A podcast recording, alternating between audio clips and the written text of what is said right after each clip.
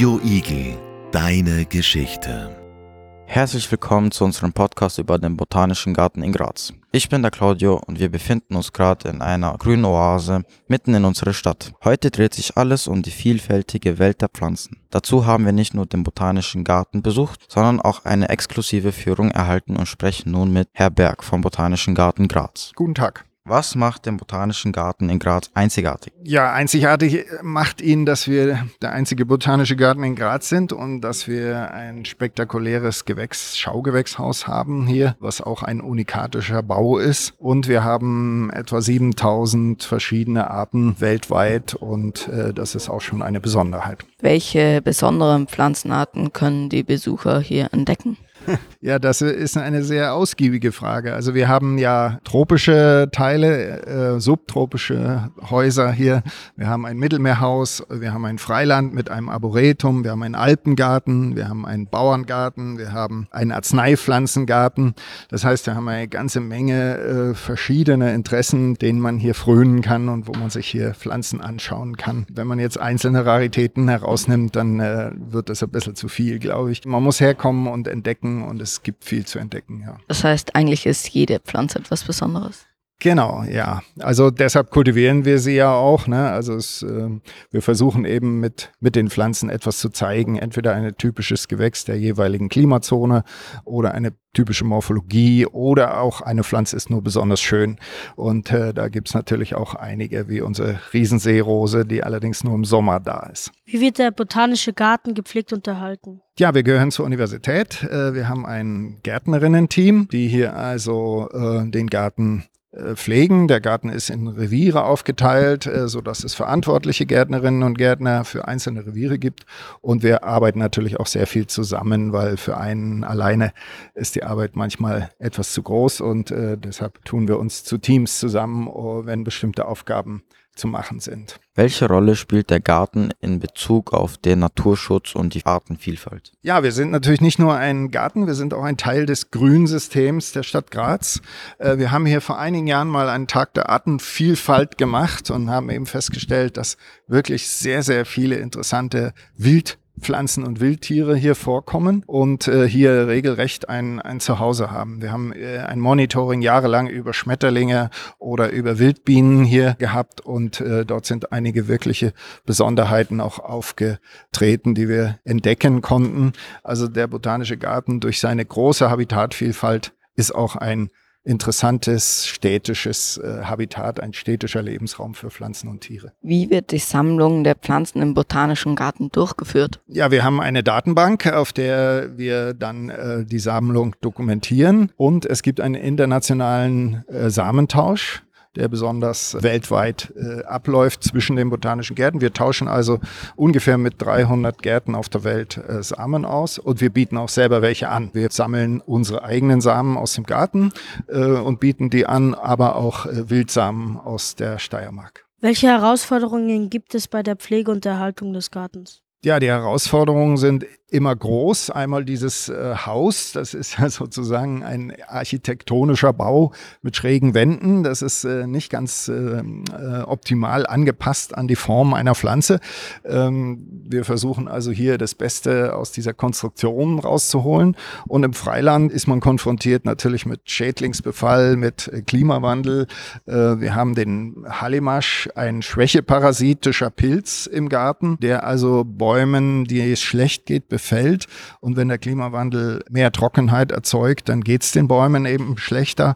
Und der Hallimasch hat uns dann schon einige Bäume umgebracht. Das ist, äh, das sind wichtige Dinge, die man auch beobachten kann, aber die auch eben Herausforderungen für den Garten darstellen. Gibt es Projekte oder Initiativen, die der Botanische Garten unterstützt oder durchführt? Ja, also wir haben derzeit wieder ein Projekt zur Vermehrung vom Aussterben bedrohter Arten der Steiermark. Das ist ein Projekt, an dem wir eigentlich schon seit vielen Jahren arbeiten. Und jetzt haben wir spezielle komplizierte Arten, die sich also schwer vermehren lassen, wie den Moorkönig, also den Karlszepter, eine parasitische Pflanze, die wir bisher noch nicht in Gang gebracht haben, aber wir arbeiten daran. Das wäre ein Projekt. Äh, Dann haben wir eine Samenbank steirischer Wildpflanzen und zurzeit arbeiten wir noch an einem großen Buchprojekt, was im nächsten Jahr erscheinen wird, ähm, eine Bestimmungsflora der Moose von Österreich. Wie reagiert der Garten auf den Klimawandel oder andere Umweltveränderungen? Wenn die Temperatur steigt, steigt die Verdunstung, damit steigt die Bodentrockenheit. Ja, das ist äh, ein allgemeiner Effekt. Die Luft kann mit einem Grad Erwärmung sieben Prozent mehr Wasser aufnehmen. Das heißt, die Luft äh, saugt äh, das Wasser aus den Böden heraus und äh, wir müssen natürlich dann äh, reagieren mit, äh, mit höherem Gießaufkommen, was dann wieder auch personell äh, und auch äh, Geld kostet, denn Wasser ist ja auch eine Ressource. Wir versuchen das schon auf der einen Seite abzufedern, auf der anderen Seite versucht man sich anzupassen und Pflanzen zu kultivieren, die eben damit besser zurechtkommen. Wir sind ja vorhin durchs Kalthaus gegangen und äh, da ist natürlich dieses Mittelmeerflora, die also gar nicht so weit weg von hier, also schon in, auf der Halbinsel äh, oder auf der Insel Kress oder äh, Kirk äh, kommen ja schon solche Arten vor, also nicht weit von uns. Und möglicherweise können wir irgendwann mal das Mittelmeerhaus auflassen, weil wir diese ganzen Pflanzen im Freiland kultivieren können. Ja, also wir haben jetzt auch schon sukzessive äh, Mittelmeerpflanzen ins Freiland gepflanzt mit einigem Erfolg. Weiß, dass meine Vorgänger das vor 15 Jahren oder 20 Jahren schon mal probiert haben und da ging das noch nicht. Aber jetzt geht das schon. Welche Rolle spielen seltene oder bedrohte Pflanzenarten im Garten? Ja, wir kultivieren sie, ja, deshalb habe ich schon erzählt, in diesem Projekt vom Aussterben bedrohter Arten, da versuchen wir, die wieder zu vermehren und dann äh, auch wieder auszupflanzen. Und äh, wir haben auch tropische Arten, die teilweise in der Natur nicht mehr vorkommen. Und da versuchen wir eben besonders sorgfältig die Kultur über viele Jahre zu gewährleisten und auch Samen zu sammeln. Welche Tipps würden Sie Besuchern geben, um das Beste aus ihrem Besuch im Botanischen Garten herauszuholen? Ja, wir haben ja eine kleine, kleine Karte, wo die wichtigsten Quartiere drin sind. Man sollte also als erstes, äh, wenn man den Eingangsbereich betreten hat, durch die Häuser mal gehen. Da kann man sich eine Stunde Zeit nehmen und dann nochmal den Garten äh, erschließen. Wir sind nicht ganz drei Hektar groß, das heißt, die ganze Sache ist gut in äh, zwei, drei Stunden zu machen oder einen halben Tag und äh, dann wird man die meisten Highlights des Gartens zu sehen. Vielen Dank für das Gespräch. Heute haben wir einiges gelernt und gesehen im Botanischen Garten. Alle Pflanzen wachsen Richtung Sonne, denn sie benötigen das Sonnenlicht, um Photosynthese zu betreiben. Sie fragen sich jetzt, was ist Photosynthese? Das ist einfach erklärt. Die Pflanzen nehmen Wasser durch die Wurzeln auf und Kohlenstoffdioxid durch die Blätter und sie verwandeln dann beide in Zucker. Den Zucker brauchen sie selber und den Sauerstoff brauchen wir zum Atmen.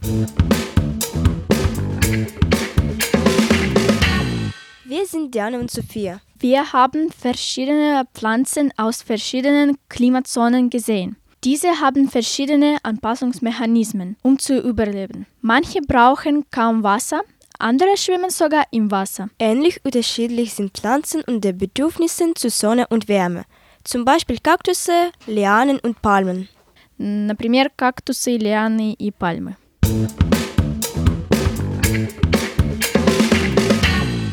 Wir sind Gabriel, Leon und mein Name ist Leo. Und was mir am Botanischen Garten am meisten gefallen hat, ist, wie unterschiedlich die verschiedenen Pflanzenarten waren. Zum Beispiel gab es dort einen Leberwurstbaum. Ich habe das auch zum ersten Mal gehört. Seine Früchte sind sieben Kilogramm schwer und sehen tatsächlich aus wie Leberwürste, die zum Trocknen aufgehängt sind. Der Baum selber wird ungefähr 20 Meter hoch und da hängen dann die Früchte. Und wenn sie reif sind, fallen sie runter und sie schwimmen auch im Wasser. Das heißt, er pflanzt sich fort, indem er seine Früchte ins Wasser fallen lässt und die treiben dann weg. Und wenn sie irgendwo wieder an Land gehen, dann wächst dort ein neuer Baum.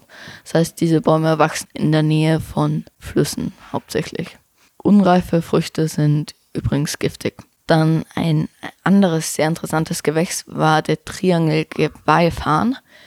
Der wächst auf Bäumen drauf der schadet den nicht, aber er nützt die Bäume aus, damit er höher oben ist und so besser das Sonnenlicht auffangen kann. Er hat oben ein paar braune Blätter, die alle, zum Beispiel die toten Blätter des Baumes, wo er drauf ist, auffangt und der tut dann die Mineralien von dem rausklauen. Außerdem hat er noch grüne Blätter, die hängen runter und haben die Form eines Geweihs. Daher kommt auch der Name. Mit denen betreibt er dann Photosynthese. Es gab im Botanischen Garten auch eine Korkeiche, die zu Korken verarbeitet wird. Die Rinde wird immer wieder abgeschnitten und das ist dann der Kork. Aber das erste Mal, wenn die Rinde quasi dick genug ist, ist es nur männliche Rinde. Die ist dann zu harzig, die kann man dann nicht verwenden und dann muss man jedes Mal acht bis zwölf Jahre warten und dann kommt erst der weibliche Kork, den man dann auch weiterverarbeiten kann. Ein anderes Wort für Artenvielfalt ist übrigens Biodiversität. Ich bin der Gabriel und mich hat eine Ananas im Botanischen Garten sehr fasziniert. Diese Ananas wächst im tropischen Gebiet. Sie hat Haken an ihren Blättern, sodass sie auch nützlicherweise als Zaun benutzt werden kann und dass sich da drin die Kleidung verhängt, falls jemand versucht einzubrechen. Radio Igel, deine Geschichte.